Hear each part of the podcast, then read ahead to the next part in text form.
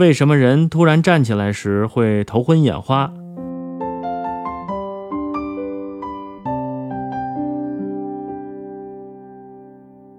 人一蹲下时间长了，突然起立，头部容易出现暂时性的供血不足，